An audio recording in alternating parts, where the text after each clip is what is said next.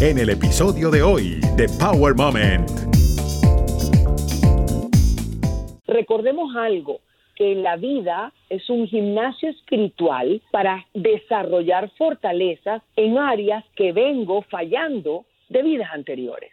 Entonces, yo navego por el alma, diseñé un sistema de navegación por el alma que con el péndulo, que viene siendo el equivalente como a un mouse, me conecto con la supraconciencia, que viene siendo Google, Dios, y me meto a investigar y a transformar y a pasar a la papelera de a botarlo del sistema. Eso es lo que hacemos. Destruimos información, pero hay una toma de conciencia.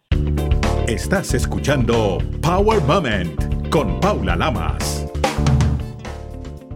Tras más de cuatro décadas de preparación e investigación sobre la programación neurolingüística, kinesiología, sistema de resultados, entre otros estudios, Belén Marrero desarrolló una técnica de transformación energética llamada reprogramación de sistema de valores o por sus siglas RSD, además de otra técnica de sanación y transformación que lleva por nombre genealogía del alma.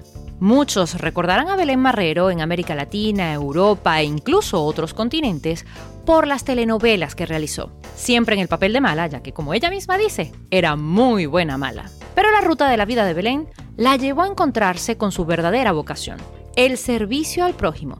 Pasó de ser la gran actriz, locutora, animadora, a instructora de terapias alternativas, máster en energías y creadora de dos técnicas para reprogramar nuestra mente y nuestra energía al unísono. Todos tenemos el poder de sanar y liberar las energías, transformar las células, el pensamiento y la conducta, tanto a nivel físico como espiritual.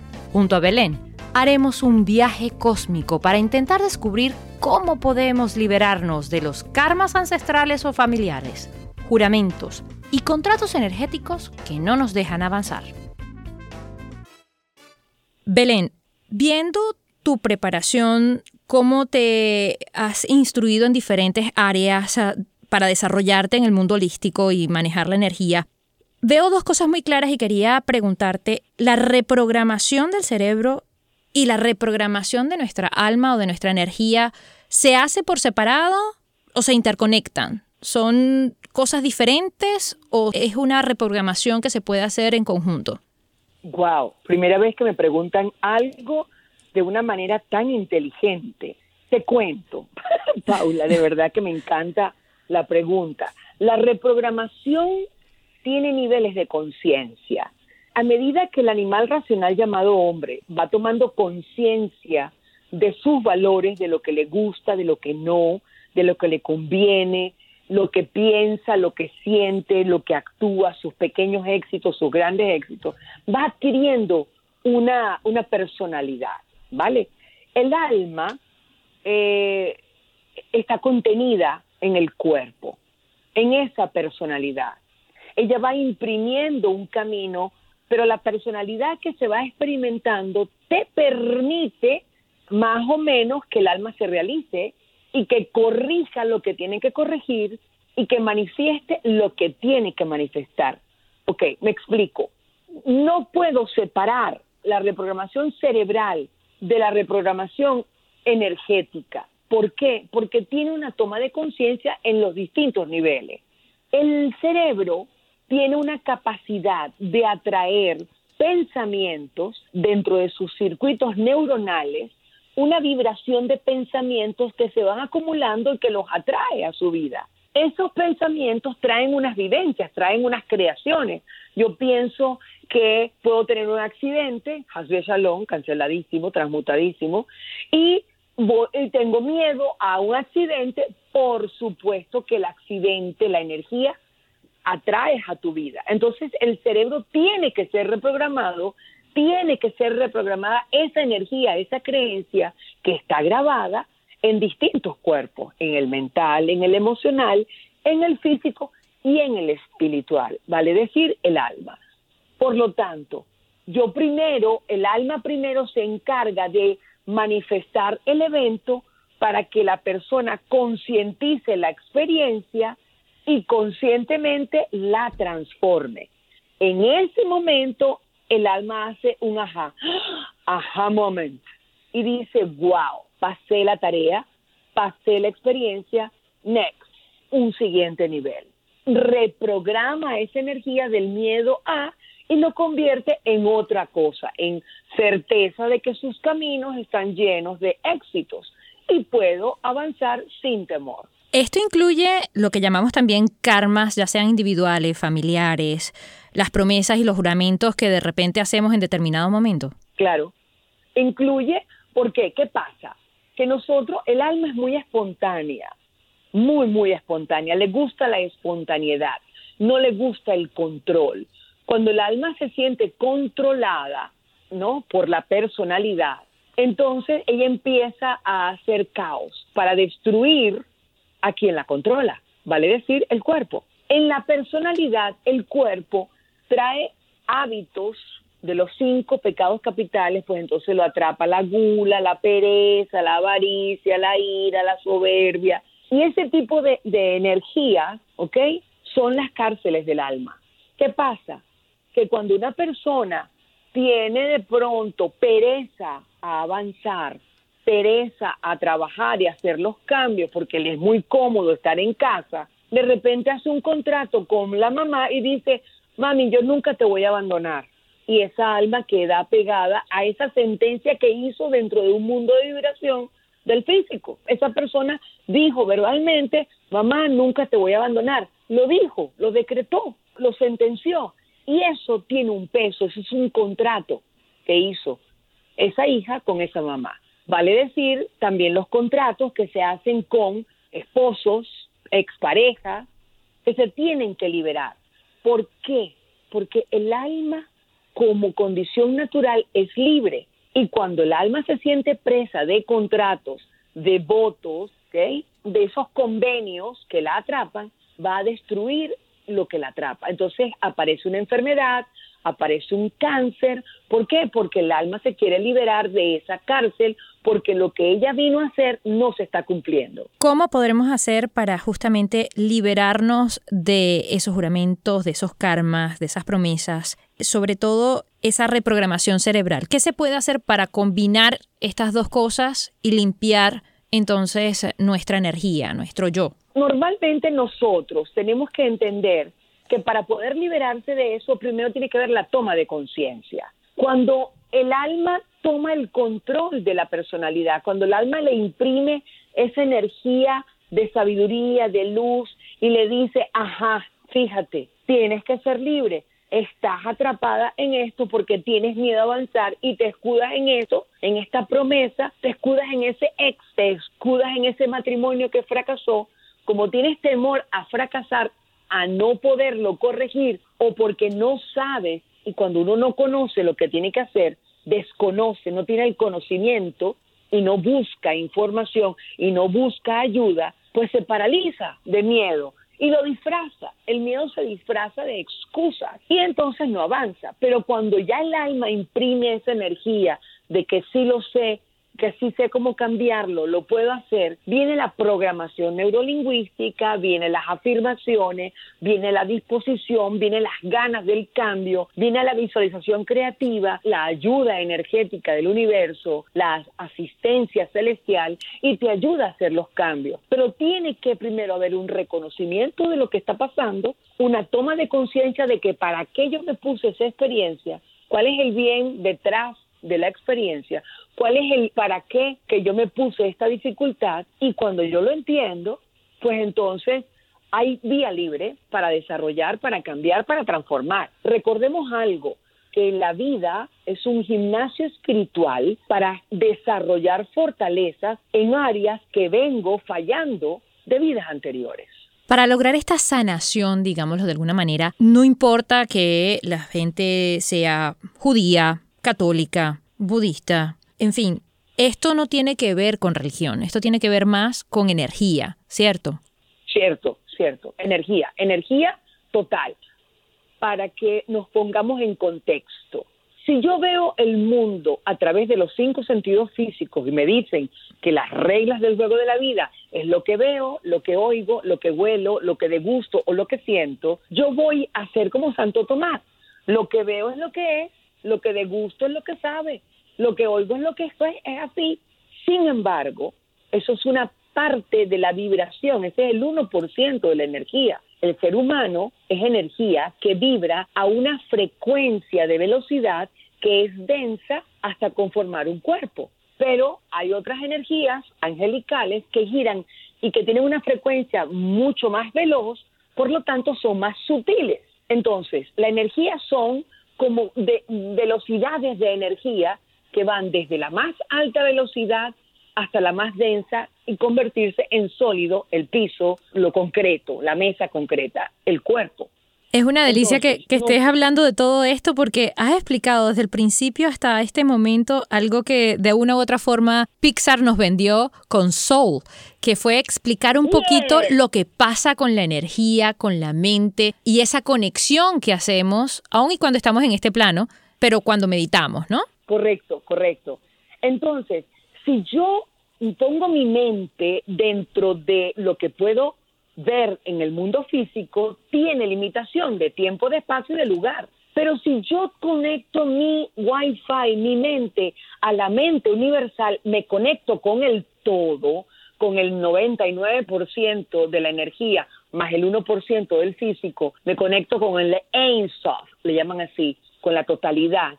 Cualquier cosa puedo transformar, pero si mi mente la conecto con la, con la limitación, voy a crear limitación en mi vida. Por eso la invitación a las personas es que conecten su Wi-Fi al universo, a la conciencia universal, a Dios, como lo quieran llamar.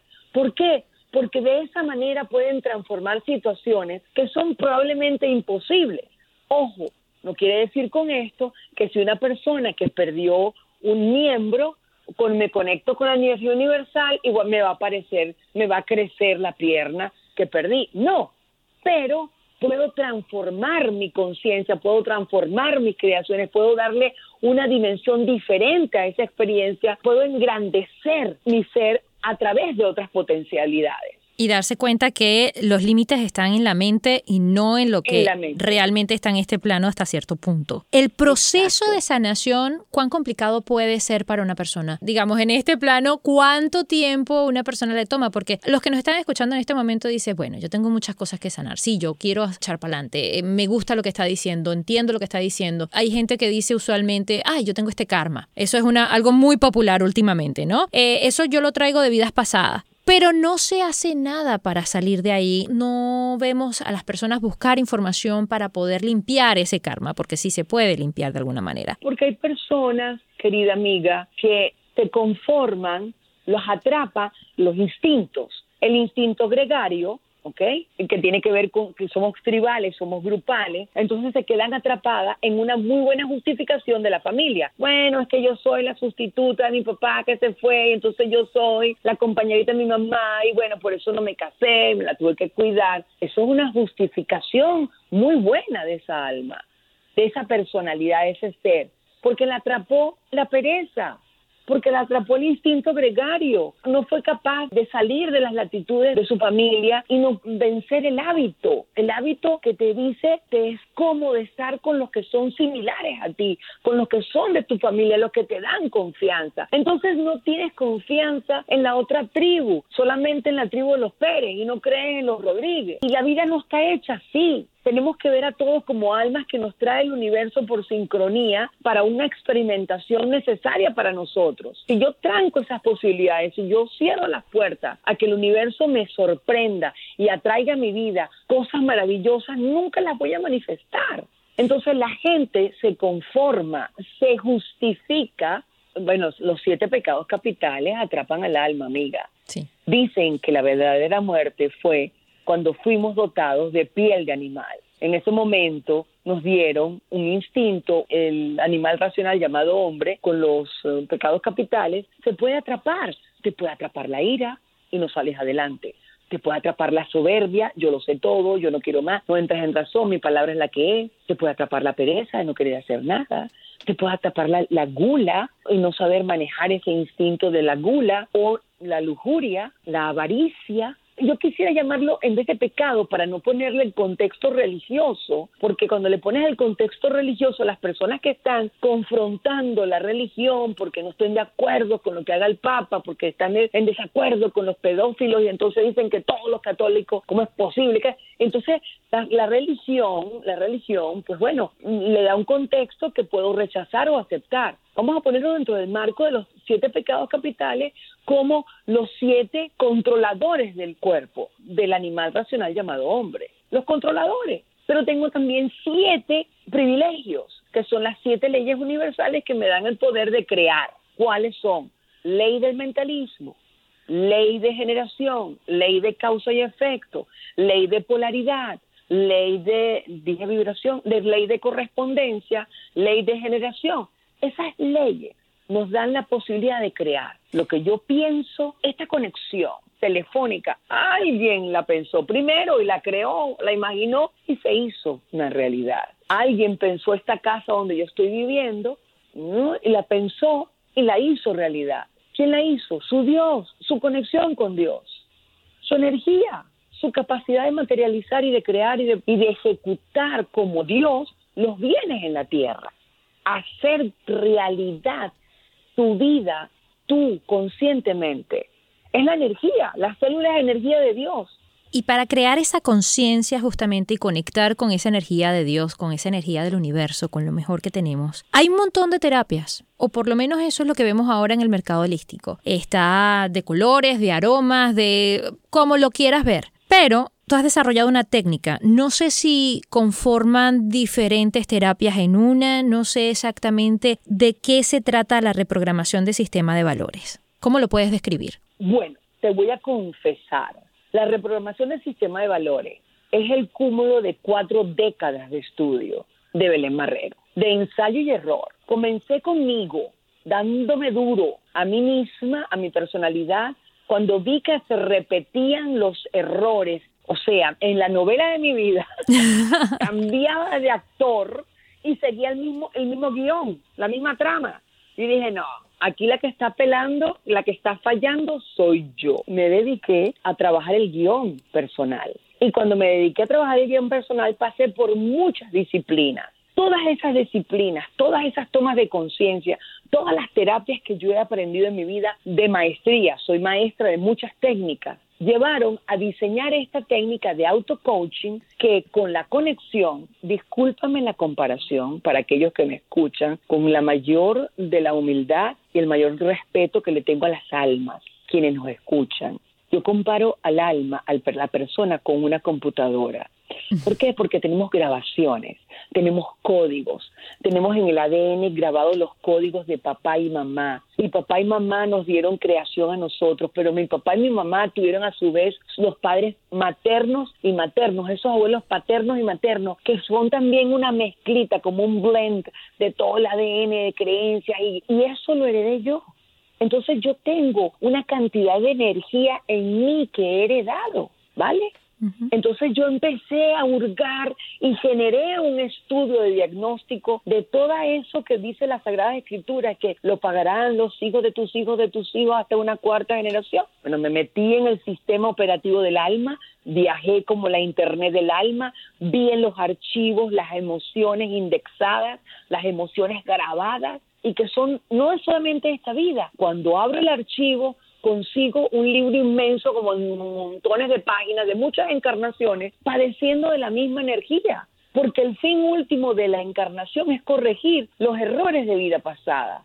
¿Para cuándo lo vamos a dejar? Entonces, yo navego por el alma, diseñé un sistema de navegación por el alma que con el péndulo, que viene siendo el equivalente como a un mouse, me conecto con la supraconciencia, que viene siendo Google, Dios, y me meto a investigar y a transformar y a pasar a la papelera de, directo, a votarlo del, del sistema. Eso es lo que hacemos. Destruimos información, pero hay una toma de conciencia, que si la persona insiste en seguir generando negatividad, va a seguir padeciendo del, problema. Una persona puede curar un cáncer. ¿Es posible? Claro que sí. Bendito sea la medicina y la ciencia que puede curar un cáncer. Pero si esa persona no entendió para qué diseñó esa enfermedad, cuál era el bien detrás de eso, cuál era la experiencia que te le dejaba como consecuencia esto? ¿Cuál es lo positivo que saca de tu proceso de transformación?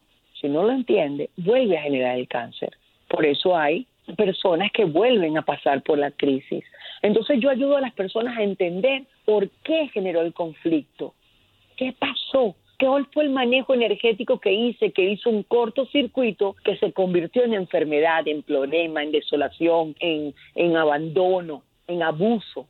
Esa energía se libera, se limpia, pero tiene que ser un ejercicio. Yo no he visto a nadie, a nadie que cree un cuerpo con los cuadritos y los bíceps y los tríceps y los glúteos firmes, tal, con el ejercicio de otro. No, pueden emularlo, pero no el ejercicio es personal. Entonces, desarrollar músculo de fortaleza, músculo de decisión, músculo de disciplina, de voluntad, de amor incondicional, de entendimiento, de liberación, de ganas de avanzar, de no procrastinar, de hacer lo propio, lo que te corresponde, de encargarte de tu vida, requiere coraje, requiere toma de conciencia, requiere ganas. Y las ganas se acaban cuando se acaba la vida. Yo una mujer que me casé, me divorcié, me casé, me divorcié, perdí un hijo, se fue a otro plano y seguí adelante. Y hoy día, estando en plena pandemia, me volví a casar. Y dice, wow, you can really dance. bueno, la verdad, me casé yo sabía que iba a pasar esto, pero no hasta que no estuviera apta para tener ese nuevo renacer. Siempre vas a poder regenerar lo que tú crees que debe ser. Lo que en status quo tú crees que tiene que ser, será. Si tú crees que en status quo el, tu estado debe ser sola, así será. Estarás sola, ganará tu ego. Pero si en status quo tú crees que la vida es para compartirla con alguien a tu lado, así será si bien entiendo, esta reprogramación, más que ir a una terapia y que te den las herramientas, depende de uno de uno mismo, de poder realizar esto todos los días, de poder crear conciencia, conectarse y hacer la limpieza que necesites hacer y el músculo que necesites ejercitar a nivel espiritual o energético, pero depende de uno, no depende de alguien externo. No, depende de ti. Yo soy una herramienta para ti. A mí me ponen al servicio para la persona que quiere una sesión, que quiere aprender el sistema y lo enseño ¿Por qué? Porque no es para mí, es para el mundo. Entonces mi obligación cuando renuncié a ser actriz famosa en Venezuela, en Caracas, en plena cúspide de mi carrera, en 1994, eh, después de terminar de hacer La Madre María de San José, una monja, primera vez que hacía en mi vida una monja, era mala todo el tiempo las novelas, hice una monja. Y después de hacer eso, viajé a, New Jersey a entrenarme en, el, en la técnica del péndulo y ahí aprendí, ahí mi vida cambió, cambió por completo. Y luego me sentí tan feliz de encontrarme, de conocerme, de poder compartir lo que yo conocía y las fórmulas de cómo yo podía arreglar mi vida, las compartía con otro, que decidí renunciar a la fama, al contrato fijo y me quedé siempre trabajando por mi cuenta. Soy una libre ejercicio durante toda la existencia a partir de 1994. Usualmente pregunto cuál ha sido el o los momentos poderosos para llegar a donde estás o para convertirte en la persona que eres hoy por hoy. No sé si ya lo contestaste de por sí o si quieres compartir un momento en específico, un recuerdo, una memoria. Justamente el día que muere mi hijo, el día que yo supe siempre que mi hijo me iba a abandonar. Yo pensaba que el abandono era que se iba a ir a otro país y me iba a dejar sola. Yo era divorciada, tenía mi hijo mayor y mi hijo menor, Luis Eduardo. Cuando mi hijo parte de plano, lo despedí. Le dije, vete de aquí, vete, vete, vete, llévate todos tus registros akáshicos, llévate todas tus memorias, recoge toda tu sabiduría. Y, y le hice reiki y le entregué la energía. Yo veía el túnel de luz para que se fuera y lo empujé a que se fuera la luz, que yo iba a estar bien.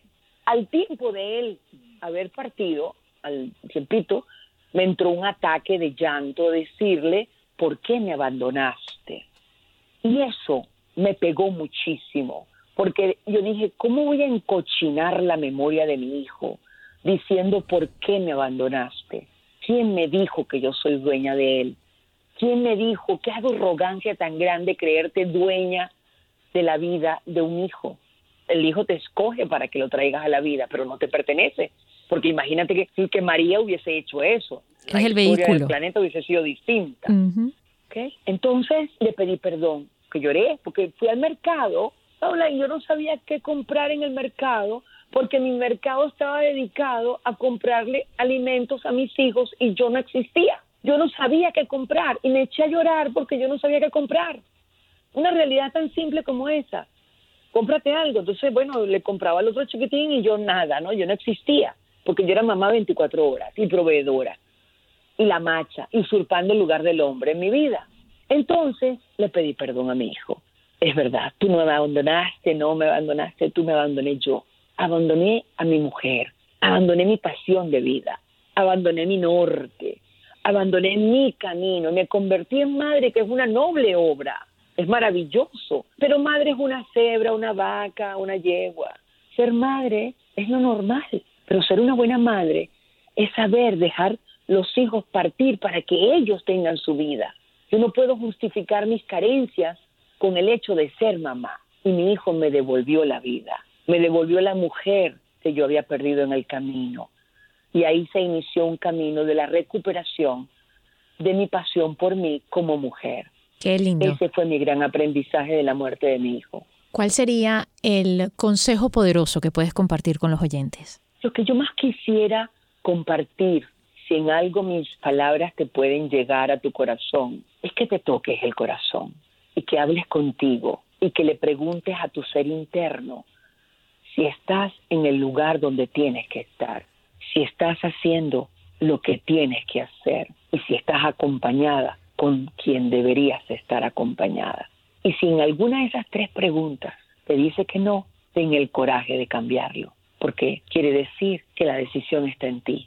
Belén, muchísimas gracias. Ha sido una bendición realmente poder conversar contigo. Es una catarata de sabiduría, de buena vibra y de honestidad que hemos recibido de tu parte. Muchísimas gracias por honrarnos. Yo estoy feliz de tu contacto. Estoy feliz de que tu audiencia tenga esa preferencia contigo. Celebro tus éxitos. Celebro tus muy buenas preguntas, sabias, puntuales, maravillosas. No me había sentido tan bien preguntada hace mucho tiempo.